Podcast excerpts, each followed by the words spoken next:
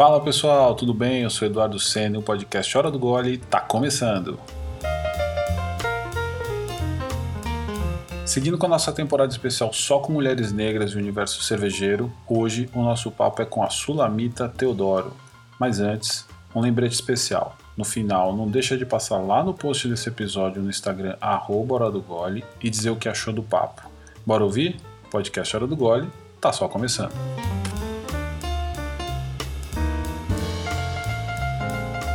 Ela é formada em letras, sommelier de cervejas, membro fundadora do coletivo Afroserva, tem diversas certificações nas áreas de gestão, planejamento de eventos, relações públicas, gastronomia, cultura, meio ambiente, produção artística, atua no marketing de startups há mais de 10 anos e tem um currículo que quase não cabe nessa introdução. Bem-vinda, Sulamita Teodoro. É uma honra ter você aqui, tudo bem? Tudo bem, Edu. Obrigada pelas boas-vindas.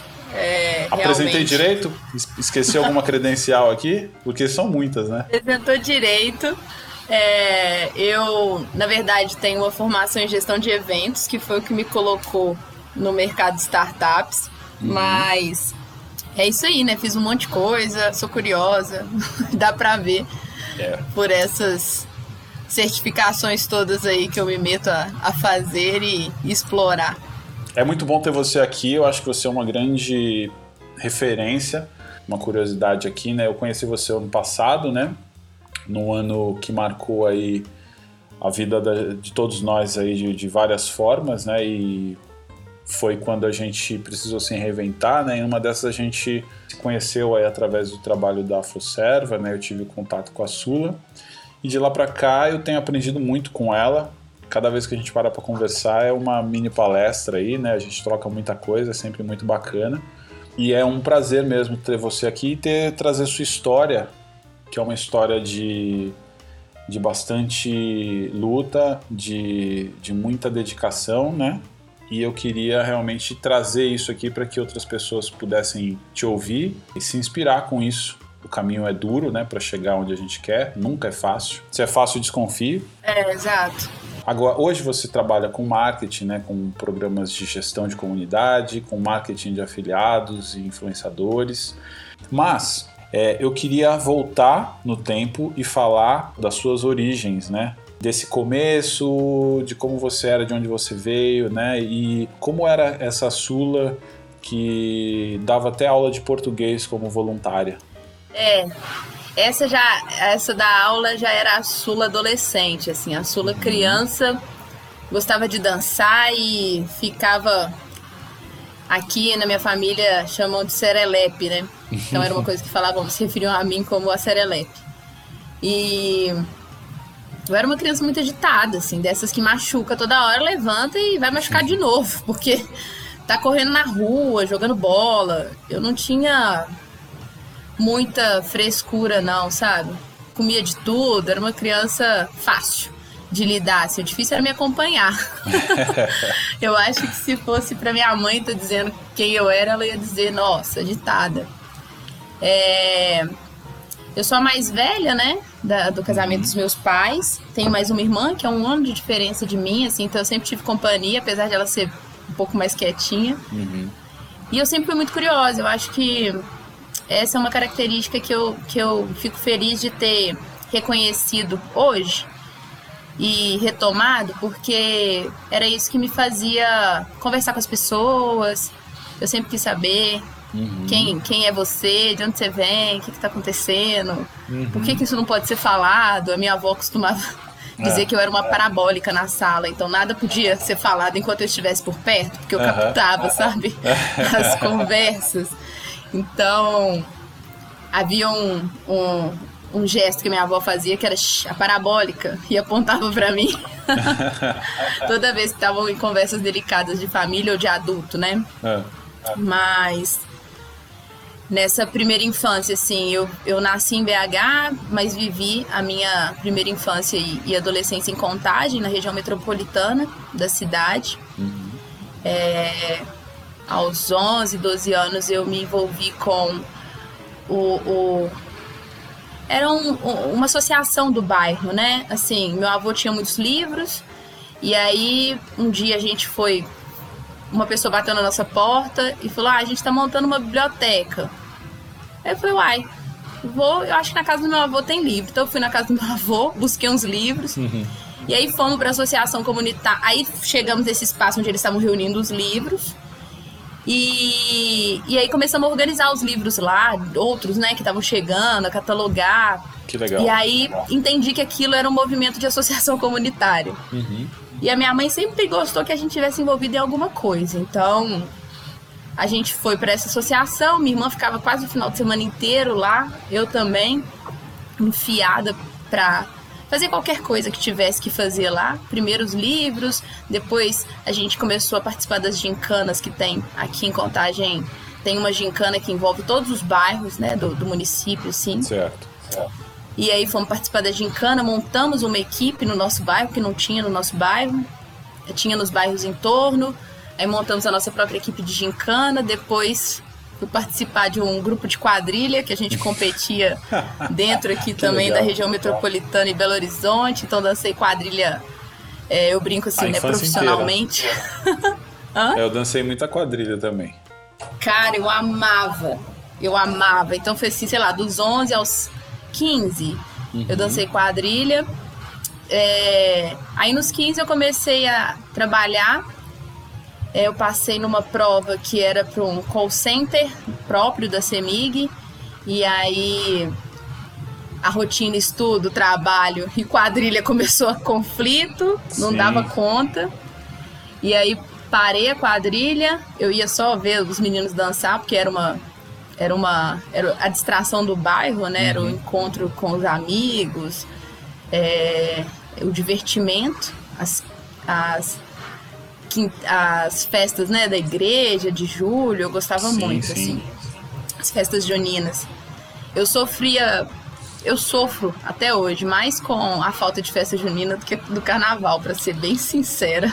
É, eu gosto sentido, mais. Né? Porque você participava da, da, das organizações, né? Você tinha essa conexão com a associação e eu, eu já tive em um momento, a gente participava na igreja, quando minha mãe frequentava a igreja católica, então quando era, era sei lá, 11, 12 anos também tinha essa coisa, né, da a quadrilha da escola, mas tinha essa da igreja, então tinha esse envolvimento com a com a a coisa de a coisa comunitária, né, de fazer algo para que todo mundo participe por uma causa ou por um objetivo que fosse comum, né? Que no caso era sempre juntar dinheiro para, sei lá, reformar a igreja, para co comprar não sei o quê. Então sempre tinha algum objetivo ali, né? Então de, de, de, qualquer forma, é, é isso traz uma memória, uma memória afetiva aqui também para mim. É muito legal. Nossa, é ótimo. Eu lembro que meu avô não suportava quando eu chegava com um bloco de rifa.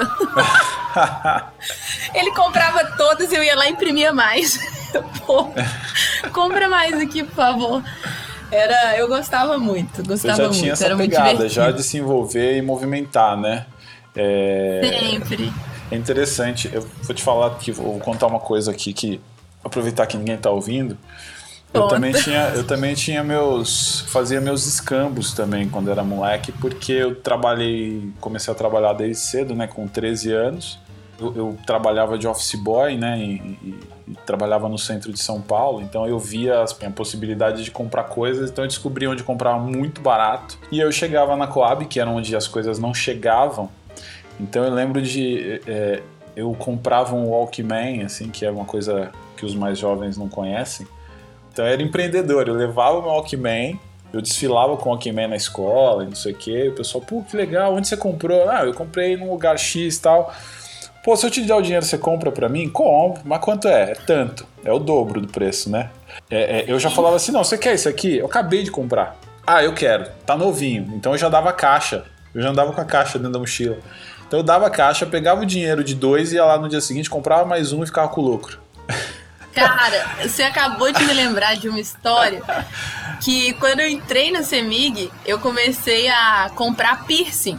Porque uhum. com 15 anos, né, na nossa cidade ali dos 15, tava Sim. todo mundo fazendo piercing no umbigo, na língua, uhum. no nariz, na orelha. E aí eu fazia esse mesmo esquema. Eu comprava um monte de piercing vendia sempre pelo dobro. Nunca, nunca fiquei, tipo assim, nunca fiz nada com dinheiro, pensando agora assim. Ele nunca rendeu de verdade, mas eu sempre fazia esse escambo e comprava mais. Você assim. sempre tinha dinheiro, você não guardou, mas você sempre, sempre tinha dinheiro, né?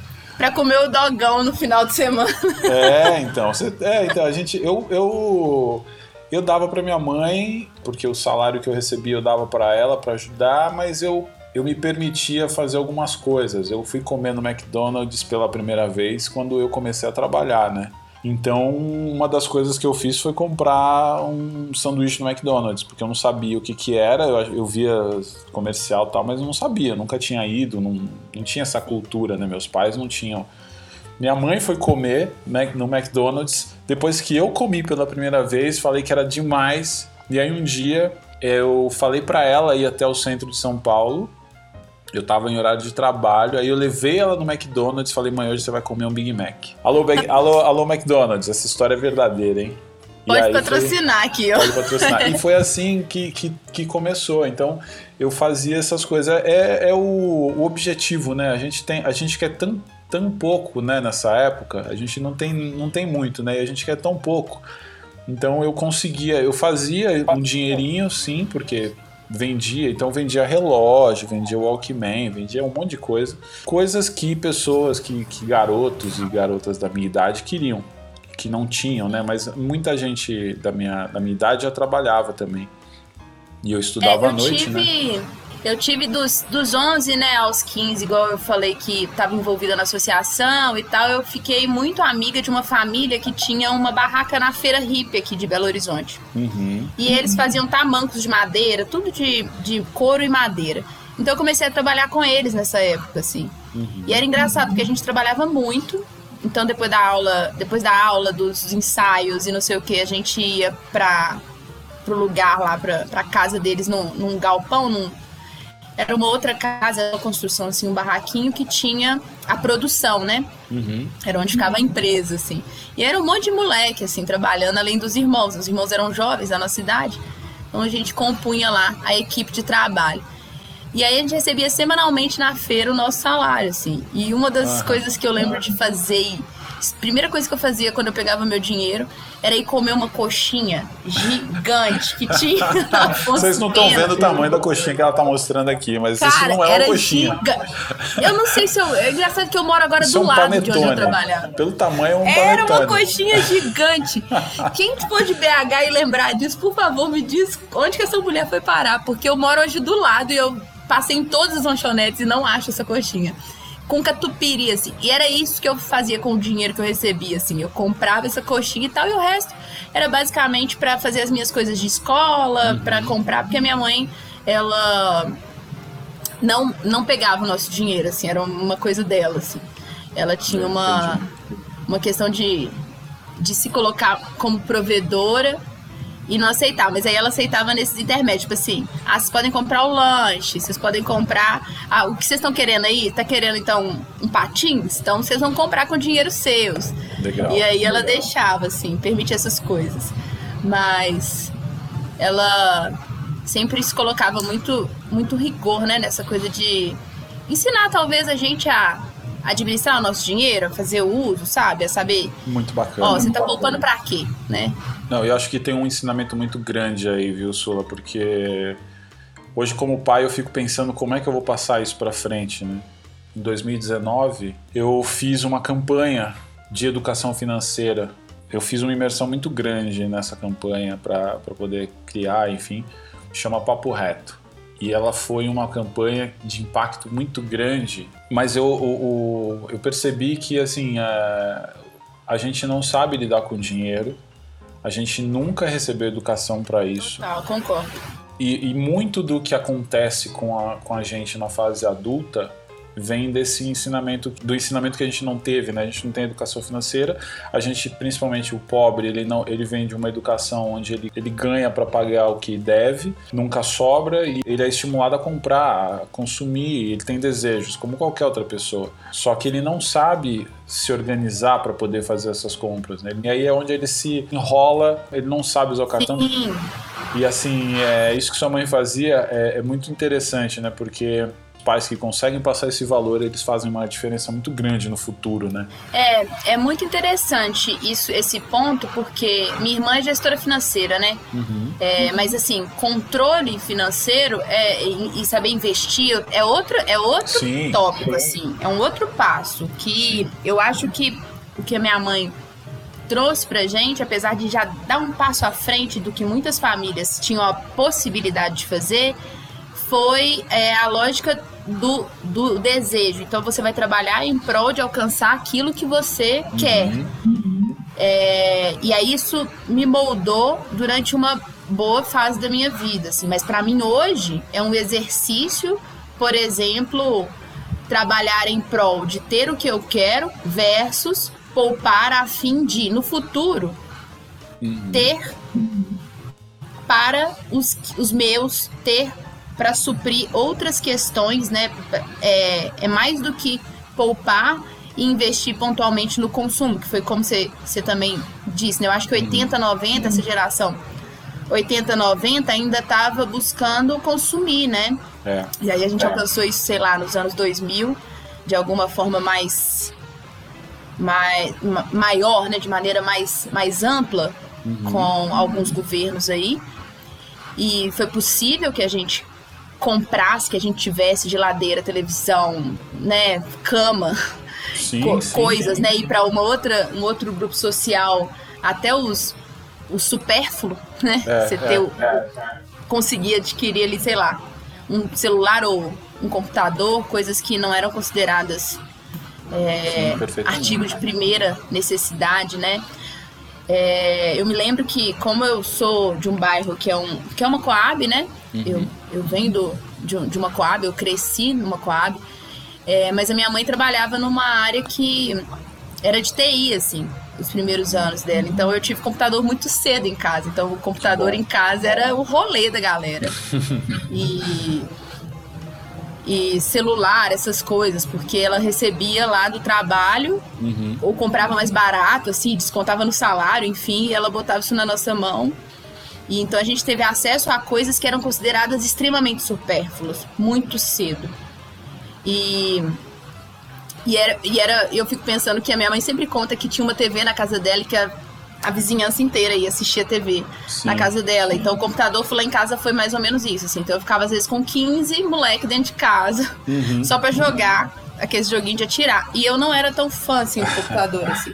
Porque eu, eu perdi a atenção de conversa dos meus amigos pra uma máquina, sabe? Eu ficava tipo, pô.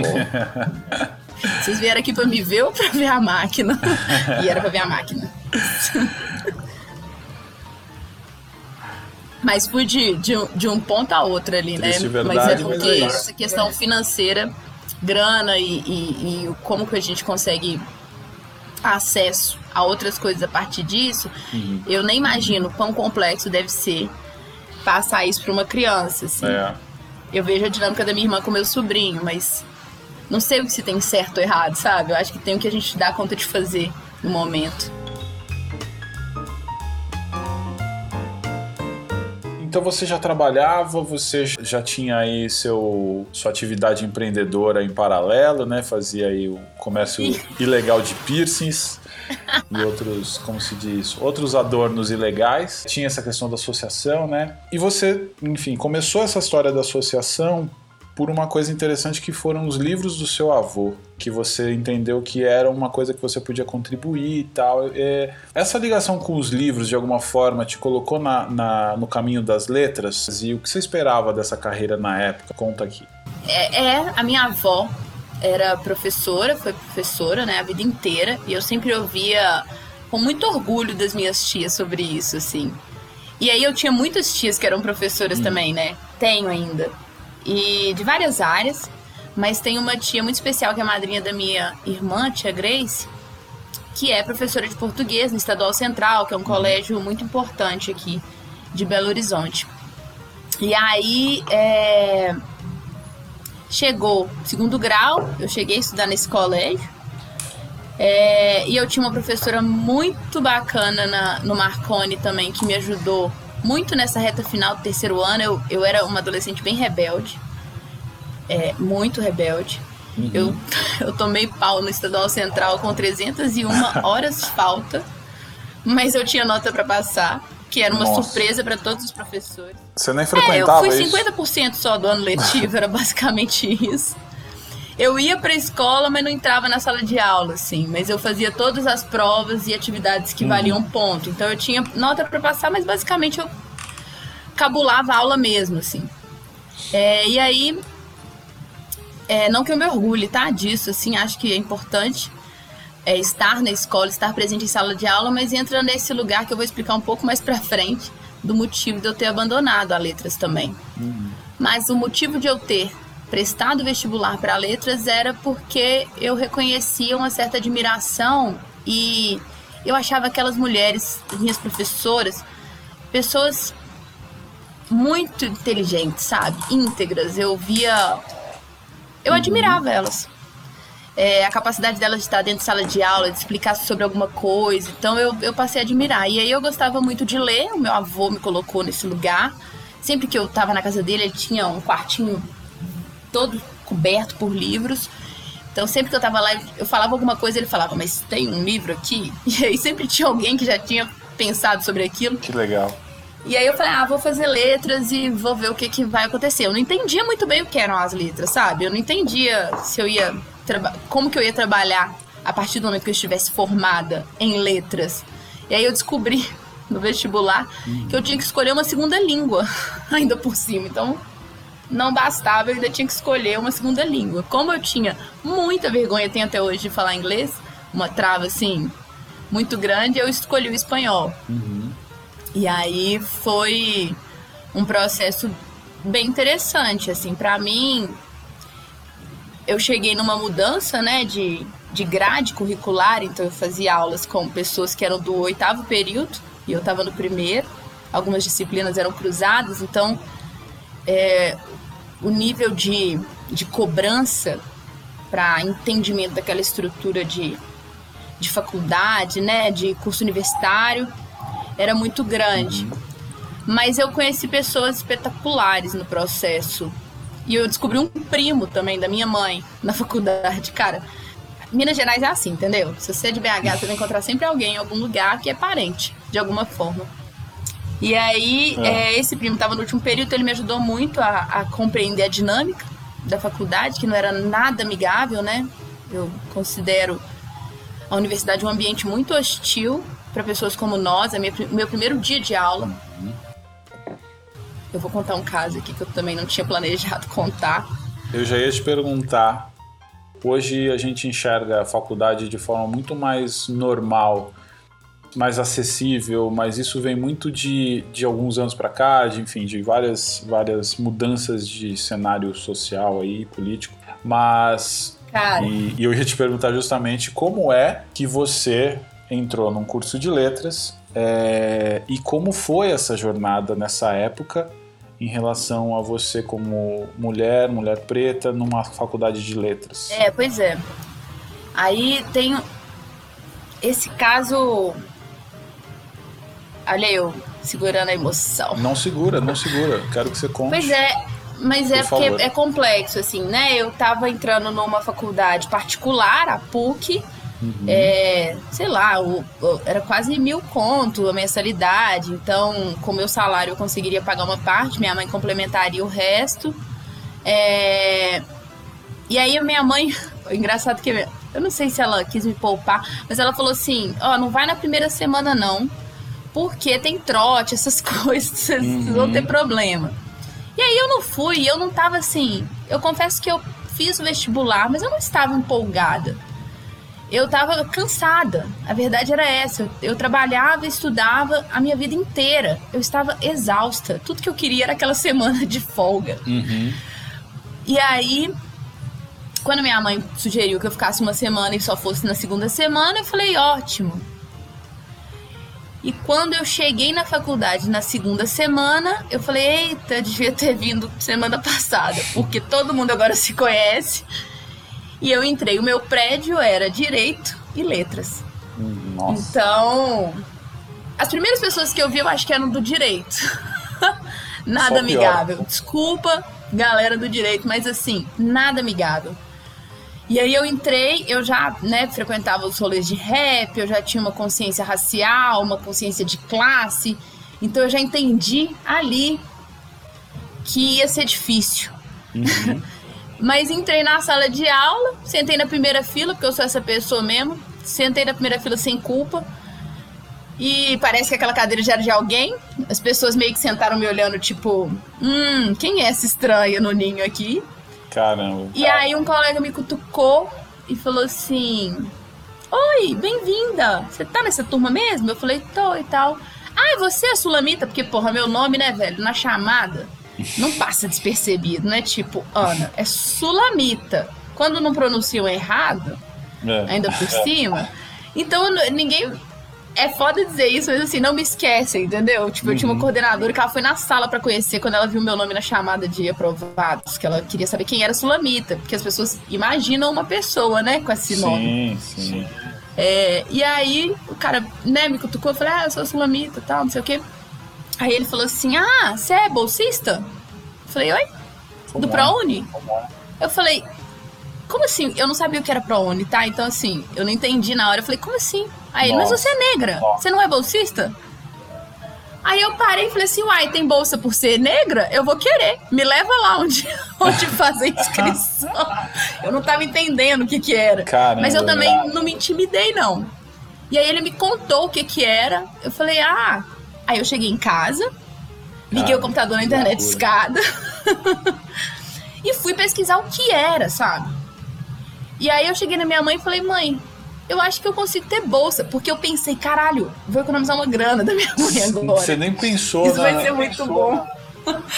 Mas foi esse choque, assim, tipo, da cara, pessoa que... olhar para mim imediatamente, já me colocar dentro desse grande grupo de pessoas pretas que chegaram depois porque são bolsistas e não era bem a minha realidade, assim, uhum. naquela ocasião, né? Mas eu fiz daquilo menos. Mas depois, quando eu entendi o que que tava. do quanto de carga de preconceito estava carregada ali, aquela fala dele, eu tive o choque de que eu precisava estar tá um pouco mais forte, sabe, para aquele lugar. Depois do choque de passar nos corredores, de ver como as pessoas se vestiam, como elas falavam, como elas se portavam. Eu falei, uhum. eita, eu não tô. É um sentimento que eu sempre tenho. Eita, acho que eu não sou adequada para esse lugar aqui, alguma coisa não tá certo. É... Mas eu encaro, normalmente eu encaro essa sensação de desconforto e sigo. E segui durante três anos na faculdade, uhum. num conflito muito grande, assim, com os meus Imagina, professores, com os outros colegas, mas com um respiro de pessoas que eu conheci na faculdade, o tio Stone, Juliana, são amigos que, por mais que a gente hoje não esteja muito próximo, são pessoas que têm um valor gigantesco na minha caminhada e em algum momento me convidaram para a gente tinha uma uma necessidade de ter horas hack, né, dedicada uhum. dentro de sala de aula, e eles estavam no, no último ano e me chamaram para ir com eles, dar aula em escola municipal, estadual. Então eu ia. Eu fiquei desempregada numa época, então eu passei aí dar aula, a ver como funcionava a dinâmica dentro de sala de aula.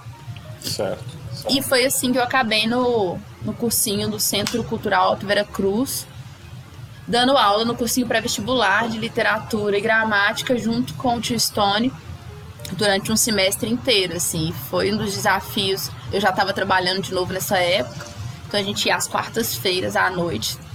A gente mudou a grade da faculdade para conseguir ficar full time na quarta à noite, né? Eu quero dizer, no período noturno inteiro do curso, nós dois íamos e, e dávamos as aulas juntos, assim, para eu pegar o jeito. Aí eu tava, eu acho que no quinto ou sexto período da faculdade. Mas depois dessa experiência eu abandonei a letras. Que loucura, porque né? Porque foi uma frustração muito grande ver na prática que a teoria não servia. Na prática, a teoria não atendia aquelas pessoas. Não atendia os alunos dos colégios que eu frequentei é, acompanhando as aulas. E aí a minha admiração pelos meus professores cresceu muito mais. Porque eu falei, cara, eles estão adaptando um negócio que na teoria aqui A minha professora que tá aqui fumando do lado de fora da sala, porque ainda não era proibido fumar em ambiente fechado, que tá aqui na porta da sala explicando toda a teoria de maneira distante da realidade, com palavras rebuscadas, palavras complexas de serem entendidas, como que eu levo isso pra galera da periferia? Eu tinha um aluno que ele chegava todo sujo de tinta, assim, não, não sujo de sujo, não. Com a camisa manchada de tinta uhum. e tal, porque ele era mestre de obra, ele era pedreiro. E ele não faltava uma aula. Sim. E aí um dia eu falei, cara, você pode fazer isso depois. É, a gente pode deixar os exercícios para você. Não se preocupa em vir, você tá cansado. Ele falou, eu tenho que vir. Se eu não vier, meu sobrinho, meu neto que tá ali do outro lado da rua na esquina, não vai entender que ele tem que terminar o segundo grau dele, o ensino fundamental dele e tentar um vestibular. E eu vou eu vou continuar vindo até passar na federal, que eu quero mostrar para eles que eles também conseguem. O cara tinha uns 60 Caramba. anos. Que história. Edu, eu ouvi isso, segurei a onda. Na hora que a gente foi voltar, eu e o Daniel, a gente conversando, eu comecei a chorar. Eu não tinha condições de dizer o quanto que aquele cara me ensinou naquela fala dele. Eu tive um, uma outra aluna que reescreveu, né, uhum. o, o, um poema todo do eu quero até me lembrar. Eu vou ver se eu acho esse poema para te mandar também. Contando a história dela. Ela readaptou a história do poema todo, contando a história dela. Que maravilhoso. E falando, né, que durante a adolescência, a, desde o nascimento dela, ela estava, ela estava, é, esperavam, né, que ela se tornasse, sei lá, garota de programa uhum. ou qualquer tipo de, de, de pessoa que não teria uma vida diferente da, da que ela estava construindo naquele momento, sabe? Imagina. Então. É, acho que eu não vou me alongar muito, porque essa história. Eu gosto muito dessa experiência. Não. E eu tenho muita vontade de voltar para a sala de aula, mas eu ainda não sei como que eu vou fazer isso, assim. Não se engane, você já está você na já sala está. de aula. Uma grande sala de aula da vida. Você está dando uma aula aqui agora.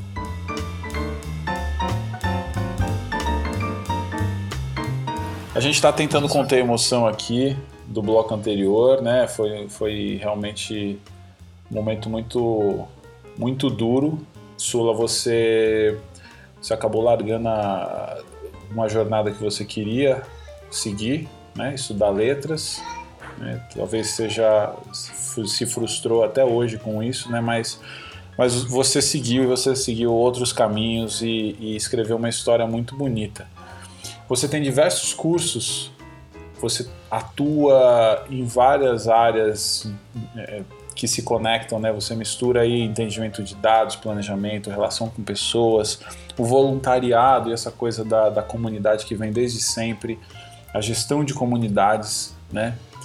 É, e dando uma, dando uma olhada nisso aqui, para mim, me passa uma, uma carreira que se conecta naturalmente com o entendimento do comportamento das pessoas também eu acho que todo, toda essa jornada acho que te levou, né, naturalmente para um caminho de luta mesmo, né? Porque naquele primeiro momento que você falou que você chega num curso, uma semana depois do começo das aulas, você chega e, e um sujeito vem te pergunta se você é, se você entrou pela por cotas, né? Aquilo naquele momento não teve o peso que, que, que teve depois de maturar, né?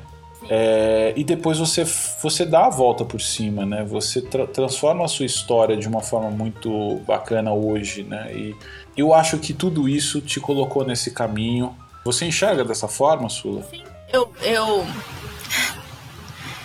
eu a Sula tá super até... emocionada, gente. Eu Ai, também. gente, inclusive. eu tô.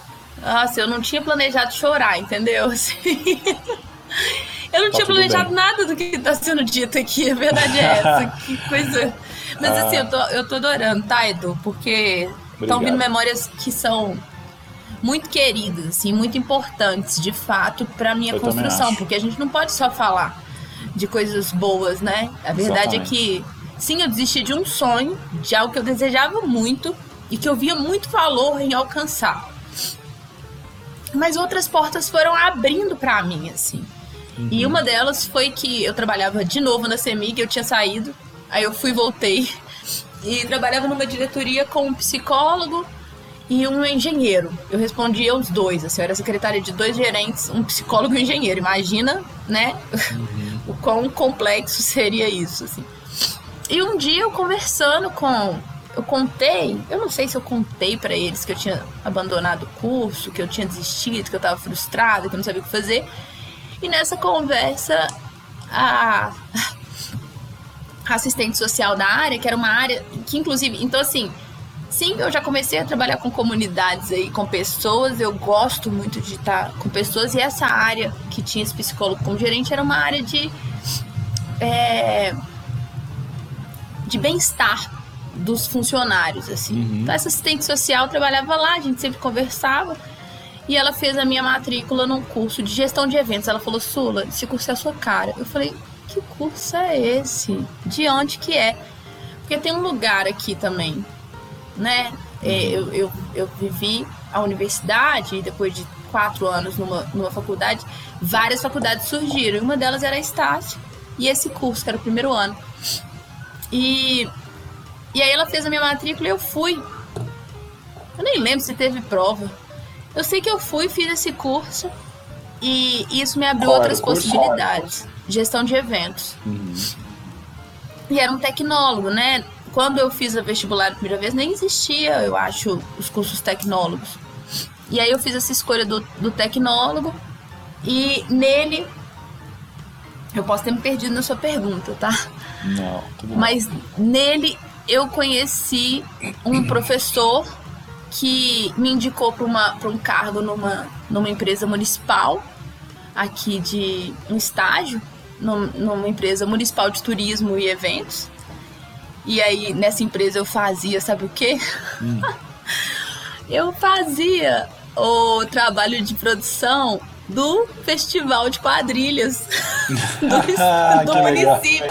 Olha então, eu, é, de repente eu tava lá vendo todos os grupos de quadrilha, conversando com eles, pensando em, nas logística e, e tipo, organizando o evento onde eles iam dançar. Uhum. Nossa, esse evento eu amava, amava. Que e legal. aí conheci os blocos caricatos de carnaval também. Então a gente trabalhava nessas ações de promoção do turismo, né? E, e da cidade, assim. Uhum. Foram anos muito bons, muito bons mesmo, assim, divertidos. Tenho, são pessoas que trabalham lá, são meus amigos até hoje, assim, eu tenho muito carinho por esse lugar e por tudo que me apresentou. E aí nessa, nessa, nesse meio tempo, né, quando eu estava na faculdade na letras, eu ia, frequentava muito a federal e participava de DA, diretor acadêmico desse época, né, você já entendeu que eu sou essa pessoa. e aí a gente fazia muitas festas calouradas, eu já participava dessas dinâmicas, né, de... Então, esse curso veio de maneira muito assertiva, assim, para eu conseguir tocar uma outra carreira que eu nunca tinha pensado. É, se você pensasse assim, quando eu comecei a me relacionar com as pessoas que trabalhavam com produção, com cultura, com arte, com entretenimento na cidade, todas tinham familiares, parentes músicos, artistas ou publicitários e tal. E a minha família é tipo concursado, né? A galera fez concurso público para dar aula e para trabalhar em estatal. Basicamente é isso, assim. Não tinha muita novidade, não tinha ninguém muito artista, né? Uhum. Uh, a gente tinha lá, as minhas tias todas são 14 na parte da minha mãe, todas tocam algum instrumento ou cantam. A gente sempre fazia jogral no Natal. Era a nossa, o nosso escape artístico era esse, eu acho. Não existia um, um músico. Um, meu avô escreveu um livro, mas escreveu no fim da vida. É, a gente não tinha um ainda livro, essa. Escreveu um livro, hein? Sim, sim, sim. Eu tenho. É, é, mas no momento em que eu tive contato com a arte, sobre esse olhar de que, ou oh, alguém produz isso. Cara, pensaram nesse show, sabe? Uhum. Eu não sei se todo mundo tem essa, esse estalo mental, mas para mim foi um. Aham! Alguém planejou toda essa experiência. Sim. Então, quando montaram esse teatro, que alguém escreveu essa peça. Então, sabe, na Letras eu tive contato com esse lugar. Eu até achei que eu fosse escrever. Enfim, né? Deixa isso para um outro momento, vamos esquecer a letras. Uhum. Mas na produção eu falei, cara, se tem alguém que escreve uma peça, eu posso colocar ele com alguém que faz uma luz, que faz um cenário, que faz um não sei o quê, E essas pessoas vão construir um espetáculo. E aí, que aquilo que eu amava quando eu era criança, eu vou poder proporcionar para o público. Então, a minha emoção começou a ficar na operação dessas coisas. Sabe? Sabe a quadrilha que eu adorava dançar? Uhum. Era muito melhor colocar a estrutura, acompanhar a montagem, olhar o som, dar check de, de, de, de espaçamento, arquibancada e confirmar o, o, todos os dançarinos, todos os grupos, do que dançar de fato. Dançar era legal, mas porra, colocar 20 grupos de quadrilha dançando era muito mais legal, entendeu? e isso foi me, me estimulando mais, assim. E me ensinando um monte de coisa. Eu fiz Festival Internacional de Teatro, fiz Feira Música Brasil, com estúdio ao vivo, Petrobras, com não sei o que, com Patufu, com Lenine, com não sei quem no palco, com Skank. E, e, e trabalhando com pessoas que estavam fazendo isso há anos. E elas se sustentavam disso. Eu achava assim. surreal. Sabe? Trabalhar com a pessoa que produziu o Skank, então quer dizer que uma banda tem uma pessoa por trás que produz eles, com alguém que produziu a Cassia seu Jorge, eu falava, cara, você então é o é agente grande, grande. que conecta as pessoas, sabe? E aí eu fui me interessando, fui conversando, trabalhei de graça, mas muito, trabalhei muito de graça. É, Fiz muita comum, né? coisa em troca da experiência, assim. Trabalhei com 50 conto que não pagava nem meu táxi para voltar para casa, Edu. Sei como e... é. Mas assim, vale a experiência, sabe? Eu tava ali, ia ver o público chegar, era um trem que me enchia o peito de, de alegria, de verdade. Olha que coisa é outro, legal. É outra energia, né? Eu, eu sinto até um calor, assim, tipo, contando dessa experiência da descoberta da produção cultural. É muito legal você contar isso, porque é como eu comecei falando aqui, né? Você realmente tomou um.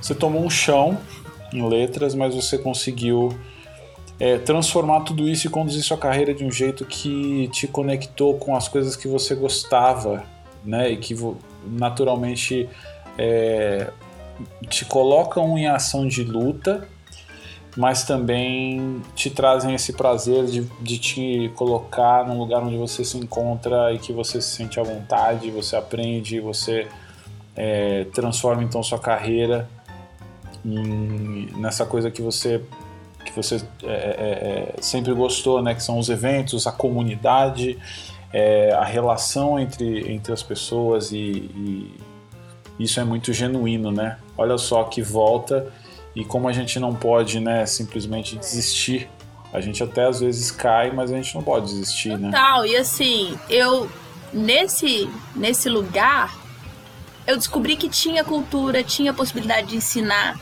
tinha milhares de possibilidades de fazer isso de forma feliz. É, uma roda de samba, é, ela tem milhares de experiências uhum. ali para serem compartilhadas. Quem nunca? E aí, assim, aproveitando, né, até a hora do gole, assim. Até no boteco, cara, você compartilha uma experiência com alguém. Sim. Você pode agregar para alguém, sabe? Dar um conselho, trocar uma ideia, desabafar às vezes. Então, eu comecei a a ver, eu acho que não de maneira consciente naquele momento, né? Hoje eu olho para trás e vejo com clareza é, essa trilha de que eu substituí algo que me deixava frustrada, muito frustrada, pela ineficiência do sistema, por algo que me deixava entusiasmada e que na minha ideia ali também transmitia conhecimento, cultura, também era capaz de, de, de, de compartilhar essa, de ensinar algo, né, e de compartilhar experiência, assim. Muito legal. Era, eu tinha muita vontade de trabalhar com teatro, trabalhei muito pouco. É, mas a música foi onde eu encontrei. E aí eu comecei a trabalhar com grupos de rap. E, e isso para mim é. Eu acho que é meu momento preferido da vida. Legal, assim, se eu fosse escolher, esse era o momento preferido, porque eu tava trabalhando com os meus amigos, com coisas que eu muito acreditava muito. Uhum. A gente uhum. tava num momento em que a possibilidade de, de correr, pelo menos com editais locais, pro, programas de incentivo e, e, e, financiamento. A cena na minha cidade estava extremamente aquecida em BH. É, nós estamos falando de 10 anos atrás, tá, Edu? Uhum. é, é, é. E aí tinha muito, muitos formatos, né? De, muitas formas de se fazer arte, cultura e, e de propagar ideias rebeldes, porque a gente continuava assim. Enquanto eu trabalhava na prefeitura e protestava na Praia da Estação, ainda nem chamava Praia da Estação, era só um bando de músico e artista segurando uma tenda no meio da, da praça, no sol quente, é, brigando para poder reabrir a praça sem uhum. cobrar, né, de de grupos que não teriam condições de fazer. Eles fecharam a praça porque um, um evento gospel quebrou o mármore da praça, assim, o, das pilastras da praça. É. E aí. Ai meu Deus, eu fui muito jovem, viu? é, mas é. E aí, é. É o que os jovens e fazem. A gente ia com tambor, não podia ter som elétrico, então levava, tipo, tinha que ficar carregando os trem que era elétrico, porque não podia colocar no chão, senão a gente pagava multa. e. Que bacana. É, e essas histórias, assim, é. Não tem. Talvez eu não construísse elas de outra forma, sabe? Perfeito. Se eu tivesse em outro lugar, se eu não tivesse dentro da prefeitura ali, ouvindo as coisas, se eu não tivesse depois no rap. É... Se, eu não tivesse... tivesse... Se você não tivesse tomado aquele rodo na faculdade. É... Exato, se eu não tivesse Obrigado. mudado o meu caminho ali. É verdade. Naquele momento, né?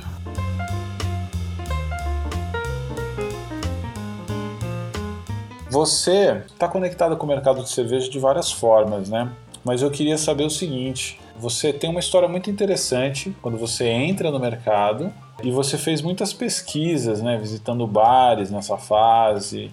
Né? Eu queria que você contasse como foi essa entrada e se você sentiu de alguma forma uma situação de racismo, algum tipo de preconceito que te fizesse pensar até em se afastar desse mercado ou algo desse tipo. Olha, Edu, como eu conheci, como eu cheguei ao mercado, foi a partir da, da gestão de comunidades mesmo. Assim, eu certo. trabalhava com um aplicativo, um site de avaliação de estabelecimentos e eu assumi a comunidade de Belo Horizonte em meio a uma crise naquela ocasião em que a, a gestora que anterior a mim havia mudado para o Japão e era um grupo que, que de certa forma, elitizado na ocasião, uhum. que não aceitaria qualquer gestor para assumir o lugar da, da minha antecessora. Então a entrevista foi num bar com o CEO da, na época da startup e o meu ex-companheiro que me, que me falou: Sul, olha isso aqui, parece muito sua cara. Eu falei: Ah, não sei. Ele falou: Não, vamos lá, é no bar aqui do lado do fulano, era o bar de um amigo dele. Eu falei, ah, vamos. E aí eu fui pra entrevista e chegou lá eu entendi a dinâmica, né, do que, que eles precisavam. Precisavam de alguém que acessasse os donos de estabelecimentos e, e conectasse ao grupo de pessoas que postavam mais reviews. Eu vou só explicar o contexto para chegar nesse lugar. Uhum. Então, eu trabalhava em buscar iniciativas, ações, oportunidades a partir de negócios locais que pudessem ser do interesse dessa comunidade. Certo, certo. Mas eu tinha que ser criativa. Então, em algum momento, assim, eu já não me lembro o ano, eu sou péssima com datas, eu já disse isso, né? Mas era o primeiro ano, o final do primeiro ano, o desafio foi ficando mais apertado, porque a, a empresa já existia há quatro anos e assim, a gente acha que tudo já foi feito, né? E aí surgiram umas experiências novas, assim, umas possibilidades de fazer coisas diferentes, pequenos tours, é, E aí em São Paulo tinha aquele walking tour, né? De, uhum. de ir a pé, mostrando alguns lugares de grafite e tal. Aqui em BH a gente já tinha uma cena de grafite bem forte, mas ainda não tinha como conectar isso num roteiro a pé. E aí eu fui pensando, não, o que, que a gente pode fazer? Aí eu fiz um tour de pão de queijo, porque, né, somos mineiros, a propósito. amo. É, e aí fiz um tour de cerveja. Sim. E, e aí eu falei, poxa, tá rolando um tanto de cerveja artesanal, eu também não conheço esse negócio, vai ser ótimo conhecer. E conversei com um dos donos de, de bar que, que tava abrindo aqui. E aí ele me falou: Ah, tem uma pessoa que você tem que conhecer, que é a Jaque, que você conheceu, que é a dona hoje da Escola Mineira de Sommelieria, que sorteou a bolsa lá pra Froserva, Sim. agora nesse, nesse semestre. E aí eu liguei pra Jaque na cara de pau, Edu. Como eu sempre faço na minha vida. Assim, eu liguei e falei: Oi, tudo bom? Meu nome é Sulamita, eu trabalho com isso. E me falaram que você conhece todo mundo do mercado de cerveja e eu queria levar um grupo de 20 pessoas, 30, para conhecer uma cervejaria. Aí ela falou: 30 é muita gente. Pra beber é muita gente. Peraí, né? Peraí. Aí eu falei: não, a gente tem dinheiro, a gente vai pagar e tal. Ela falou: não, não tô falando de preço. Não é esse o problema, lugar. calma. é, você vai ficar todo mundo muito louco. Porque assim, a gente, a gente basicamente levava as pessoas, na maior parte do tempo, para tomar uma num bar provar os petiscos e avaliar aquilo, assim. Uhum. Então eu tava acostumada a lidar com as pessoas, é, né, bebendo. E aí, mas ela me explicou, né? Tipo, a graduação alcoólica é outra, minha filha, se prepara. E aí nós dividimos, aí ela me conectou com o Marco Falcone. E foi muito engraçado, Edu, porque assim, a minha família, de parte de mãe, quase não bebe, assim. A gente não vê, a gente não compra, tipo assim, cerveja pra festa de Natal. A gente compra packs de coca, sabe? De Coca-Cola. Então eu não tinha muita é, noção, assim, eu não tinha um contato, um convívio com, com um, uma pessoa mais velha bebendo, assim. Uhum. E aí eu cheguei para visitar é, a cervejaria da Falk e fui recebida pelo pai do Marco Falcone, assim. Uau. E era de tarde. Ele tava. Ele veio abrir o portão, Edu, com a cervejinha na mão, assim, uma pilsenzinha, sabe? Só pra quebrar o clima. Que ele tinha acabado de. Tipo assim, saída do tanque naquele momento. Você tem a sensação. E eu não sei o que. Eu não sei. A sensação. Quando eu fui caminhando, é um condomínio que fica a cervejaria. Ah. Ah. O, um aroma eu, eu, na época, eu, eu associei a café com leite. Eu falei, que cheiro de café com leite fervido. Ah, ah. Que cheiro. E eu fiquei assim, caminhando e falando, mas que cheiro gostoso. É no lugar que eu vou. Aí eu achei que eles estavam fazendo pão. Café com leite era por causa da hora do lanche. Ah. Pão. E aí, não, tava produção a mil ali na cervejaria. E aí o pai dele me recebeu com a cervejinha. Eu falei, gente, é de tarde, eu vim para uma reunião. Eu vou é, beber? É assim que esse povo, é assim trabalha? Esse povo trabalha? É assim? Aí eu tô gostando mais do que, do que no, no projeto. E aí ele me levou para a sala de degustação. E nessa ocasião a gente experimentou a Viver por Vivre. Eu não fazia ideia de fermentação, de estilo, de aroma. Eu fiquei assim, o Marco Falcone foi meu professor, né, também na, no curso sommelier. A gente bateu um papo de umas 3, 4 horas. E esse cara me explicou tudo que ele poderia me trazer de contexto sobre o mercado, sobre a cerveja, sobre a vida dele, sobre a experiência e sobre o como ele queria receber aquelas pessoas ali para apresentar esse esse sonho que ele vivia ali, né, na cervejaria. Isso chega ser decisivo na hora que você resolve realmente estudar, fazer o seu curso de formação de, de sommelier? Isso chega a ser decisivo para eu pensar, cogitar, dois anos depois, abrir uma, montar uma cervejaria. Que legal, eu quis muito. É, isso foi decisivo para eu fazer não só um, mas quatro tours com esse, com esse grupo, uhum. em quatro cervejarias diferentes. A empresa que eu trabalhava na época fechou. é, em BH. Eles me chamaram para ir para São Paulo e não fazia muito sentido para mim, então eu recuei nisso. E com o acerto, eu, junto com meu, meu ex-companheiro, a gente falou: vamos abrir uma cervejaria. Uhum. Ou vamos abrir um lugar pra. Porque não tinham tantos pubs, né? A gente tinha cervejarias, mas a gente ainda não tinha o, o a distribuição para o público, assim, o espaço. E, e, era tudo muito elitizado. O que eu concluí nesses tours era que as pessoas não ficavam confortáveis. Quando tinha uma taberna, quando tinha um, um pubzinho, era um lugar muito elitizado, assim. É, era sempre na zona sul, centro-sul. Então, o acesso era por um grupo socioeconômico de maior poder aquisitivo. Sim, sempre. E, e aí, levando pessoas né, de todos os, os, os perfis, é, porque era isso a comunidade, eu ia observando, catalogando ali as percepções, os feedbacks. Então, eu falei, putz, vamos alugar uma casa no Santa Teresa e a gente vai montar um pubzinho, a gente vai fazer a nossa própria breja, a gente vai então a gente começou a assistir vários tutoriais, vídeos e tal.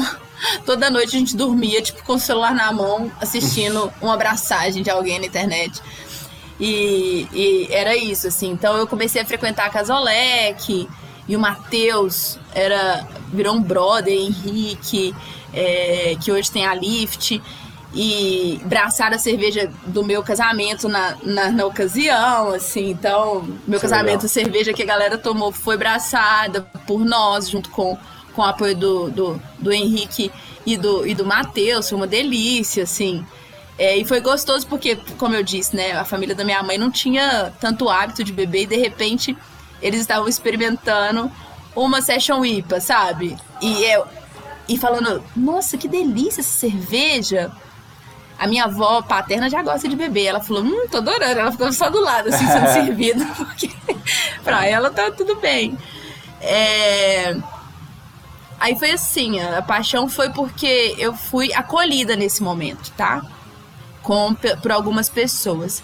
Mas é, não é sempre assim, né? Então, no segundo momento, corta, passam, sei lá, dois, três anos, e eu recebo o desafio, já numa outra empresa, de cuidar da expansão do mercado gastronômico com foco principal em cerveja. Então eu já estava falando de um mercado de ticketing de eventos e com um recorte maior. Eu não estava mais no quintal de casa. Sim. Eu estava Brasil afora arrastando mala e me relacionando com pessoas de norte a sul do país é, e aí é o momento em que eu ganho dessa empresa o curso de sommelier. É, e aí eu. E a coisa fica séria. Eu estava num ano de muitas viagens, de muito trabalho e fazendo o curso de sommelier todas as segundas-feiras. É, não foi fácil, porque a gente, às vezes as pessoas falam, ah, mas não é fácil fazer um curso que você vai beber? Não é fácil. Claro que não. Não é beber, né? A gente está falando de uma série de, de, de, de conhecimentos que, que são. É, que, que você nunca parou para pensar, assim. Eu não penso na, na qualidade da água que eu tô bebendo. Eu acredito que a Copasa é a melhor do Brasil e beleza. A gente. Alguém tratou essa água, mas aí o dia que eu tive aula de água, eu falei, caralho, eu, eu tô muito cansada para pensar nessa aula de água agora. Eu vou ter que repetir essa matéria. Sabe? Ah. Eu nunca imaginei, assim, que eu, que eu ia estudar as coisas que eu estudei no curso de sommelier. É, a minha turma foi. Eu, eu participei de duas turmas, então porque de fato eu perdi algumas aulas, porque eu estava viajando a trabalho. Entendi. Então eu combinei isso com a Jaqueline já no início do curso, com a Jaqueline com, com os sócios. Falei, olha, eu viajo. Uhum. E eu chegava, era assim, Edu. Eu ia fazer um festival no Salvador, descia, fazia um no Rio, descia, passava em São Paulo, Ribeirão, e voltava para BH, trocava de roupa e ia pro sul. Nossa. Era basicamente isso, assim. Durante um ano e meio eu fiquei nessa rotina. Demais. E aí teve um episódio na empresa que eu trabalhava que o, o cara episódios. que na época cuidava dos. esse, esse é foda, porque, assim. é, houve uma. Hesitaram de me mandar pro sul em uma ocasião, assim. É. Porque. Foi uma brincadeira, né? Mas a gente sabe o que essas brincadeiras querem dizer. É, falaram, pô, Sula, mas a fulana tem mais a cara do público de lá, né? Hum? Eu falei, como assim? Aí a pessoa, não, não, tô zoando. Aí desconversou. Eu falei, não quero nem saber, eu que vou pra esse evento. E aí foi um festival que eu fui, e depois de ouvir isso, olha como que as coisas são. Eu não tinha parado pra pensar que eu era uma pessoa negra indo pro sul, pro interior de, do Rio Grande do Sul, tá? Então eu tava indo pra Santa Cruz, no Festival da Cerveja Gaúcha. E era a primeira vez que eu viajava pro sul do país. E quando alguém de dentro da minha equipe fala: Será que era você que deveria ir? Nossa. Eu já me armei inteira. Eu falei: Agora eu não posso ter nenhum BO. Porque se acontecer alguma coisa, eu não vou poder sentar o dedo na cara de alguém que for racista comigo e devolver, porque a empresa não vai me. A impressão que eu tive na época é: a empresa não vai me segurar. Não vai segurar minha bronca. Entendeu? Eu tô, eu tô sozinha no rolê. E aí fiz a viagem com uma amiga tensa. E essa amiga tinha tava pegando avi- avião pela segunda ou terceira vez, depois de voltar de uma viagem que ela passou por uma turbulência, ela suava, então ela tava nervosa com as coisas dela lá e eu com as minhas, nós dois com a mão pingando no voo. E cheguei no sul, me deparei com todas aquelas pessoas brancas e, e- e é engraçado, porque a reserva foi feita de última hora, então eu fiquei no melhor hotel da cidade, o mais caro. Uhum. E nessa ocasião, é, nesse hotel, que eu fui pra lá várias vezes, nesse hotel teve um momento em que eu tava tomando café com uma amiga que cuidava da operação de portaria. Eu não sei se eu tô falando rápido demais, me pode Não. me cortar se, se tiver. E essa amiga, a gente conversando, tomando café, e eu tô sentindo os olhares pra mim. E, é- e eu, eu acho que você reconhece isso. Você sabe que tem alguém te olhando. E eu tava tentando ignorar. Aí uma hora eu olhei pra, pro lado da, da recepção assim. E a mulher sorriu pra mim. Aí eu fiquei sem saber se eu sorria de volta, se aquilo era algum tipo de ironia. Eu era a única pessoa branca num hotel super caro da cidade. A única pessoa preta num hotel super caro da cidade. Eu olhei e fiquei tipo, o que, que eu respondo agora? Aí a Beatriz não sacou, que era essa minha amiga que tava comigo. De repente ela veio na minha direção. Eu falei, ai, vai, é agora que vai dar merda, porque eu já tava armada. Aí ela pegou e falou assim: Eu posso chamar uma amiga minha? Porque ela tem o cabelo igual o seu. Ela foi na cozinha, Ah. buscou a única figura preta do hotel, trouxe a menina e falou: Aí, você tinha que deixar seu cabelo assim, igual dela. E pagou mó pau pra mulher na minha frente, Edu. É. Eu, eu não conseguia falar nada, eu fiquei tipo pensando que bizarro. Ao mesmo tempo que ela me fez um elogio a respeito do meu cabelo, ela oprimiu a colega dela, que tava com o cabelo é, aceitando, né, passando pela transição capilar, mas tava com o cabelo preso, ainda tava com, provavelmente a gente sabe o que é de repente aceitar, né, o seu Uhum. o seu cabelo crespo, assim. E, e essa foi uma das situações, assim, que eu vivi. Que doideira. Além disso, né, nessa rotina de conviver com outros ambientes muito fora de BH, é, um ponto que, que eu acho que é importante é que as pessoas não veem a gente no papel que a gente exerce quando a gente está numa posição Sim. de. Eu era gerente das contas, né? Eu era gerente da empresa, na empre... pela empresa que eu, que eu trabalhava, atuando no mercado, assim. Então eu era acompanhada normalmente de alguém branco que fazia a operação de acesso.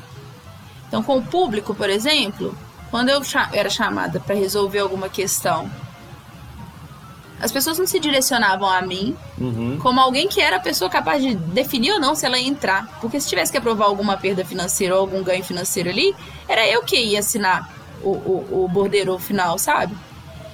É, Cara, os você... sócios, ou às vezes os donos dos eventos, é, num primeiro momento não me reconheciam, assim. Uhum. É, a gente conversava e tal, não tinha tanta essa coisa de colocar a cara no vídeo, né? Então as pessoas, se não tivesse a curiosidade de abrir a foto no WhatsApp, nunca iam saber quem era eu, assim. Então muitas vezes a conquista do cliente era um pouco mais demorada. Ou eles escalavam para minha chefe, assim. Falavam com ela, sabe? Que era uma mulher branca, assim é, quando tinha alguma questão que eles achavam que eu não tinha o poder de decidir, assim. Mas acho que isso é natural, não é exclusivo do mercado cervejeiro, mas é natural. O que me deixava mais chocada era olhar em volta e não ver outras pessoas pretas, assim. Sim. Eu fui para um festival em Floripa e nesse festival foi foda, porque era um cara que me acompanhou em vários festivais no Sul, ele sempre estava nos eventos e me apresentou muitas pessoas e tal do mercado. E teve um festival que eu falei, começou a tocar pagode. Eu falei, caralho, um festival de cerveja com pagode. Aquilo, tipo, minha cabeça explodiu. Uhum. Porque aqui em BH a galera replica a lógica do rock, sabe? Uhum. Sim. E. E aí ele falou assim: ah, lógico que era pagode. Você não viu que o neguinho passou por, pela gente, que o cara preto passou por nós ali na, na hora que a gente tava no fumódromo com com os instrumentos. E tinha realmente um cara preto. Mas ele não tava com, com os instrumentos de, de samba, assim. Eu acho que ele tava num, numa, num outro instrumento, tocando outro instrumento. E aí, na hora, uma outra sommelier já parou e falou assim: O que, que você falou? E não fui eu, sabe, quem tive a reação, porque eu ouvi aquilo e eu fiquei assim: eu sou a única pessoa preta daqui. Eu vou discutir nessa mesa. Tinha, sei lá, umas 15 pessoas, uns 15 sommeliers. toda a história? E aí eu ainda, eu ainda tinha a coisa delicada, né? Eu era representante da empresa que eu uhum. trabalhava. E eu tava com aquele alerta vermelho, aquela red flag lá que meu chefe falou pra eu não ir, né? Porque eu era preta. Então, quando surgiu isso, rolou uma discussão. E aí eu chamei esse cara, eu falei, olha em volta, você acha que o quanto, o quanto você acha que eu fico confortável? Ele me pediu desculpa, pediu desculpa, ele entendeu. E eu falei, oh, olha em volta, eu não tô vendo nenhuma outra pessoa preta, a não ser o cara que você falou que era óbvio que ele era o pagodeiro porque ele era preto, assim. Sim. É, é muito horrível ouvir isso. E aí, quando surgiram a onda aí da, do George Floyd e a escrotice desse grupo de babacas aí é, no WhatsApp, é, esse cara me mandou uma mensagem e falou que estava conversando muito com a mãe dele, né, sobre as últimas notícias e que ele queria me agradecer porque realmente desde, desde o dia em que eu falei com ele, olha em volta, tipo, não tem mais ninguém com, né, que eu que eu me reconheça. Ele não parou de olhar em volta, assim. Ele sempre contava, ele sempre olhava, assim. Então eu acho que é, desse dia em diante, assim, isso foi no meio do meu processo, bem, bem no meio do meu processo de estar tá fazendo essa, essa expansão do mercado de eventos cervejeiros, eu sempre sinalizava isso, sabe? Com uma observação meio sutil, assim, nossa, mas não tem mas ninguém negro aqui, né? Eu sou a única negra aqui, hahaha. Era um jeito de, de levantar essa questão, sabe? Naqueles ambientes. Principalmente fora da minha cidade. Assim.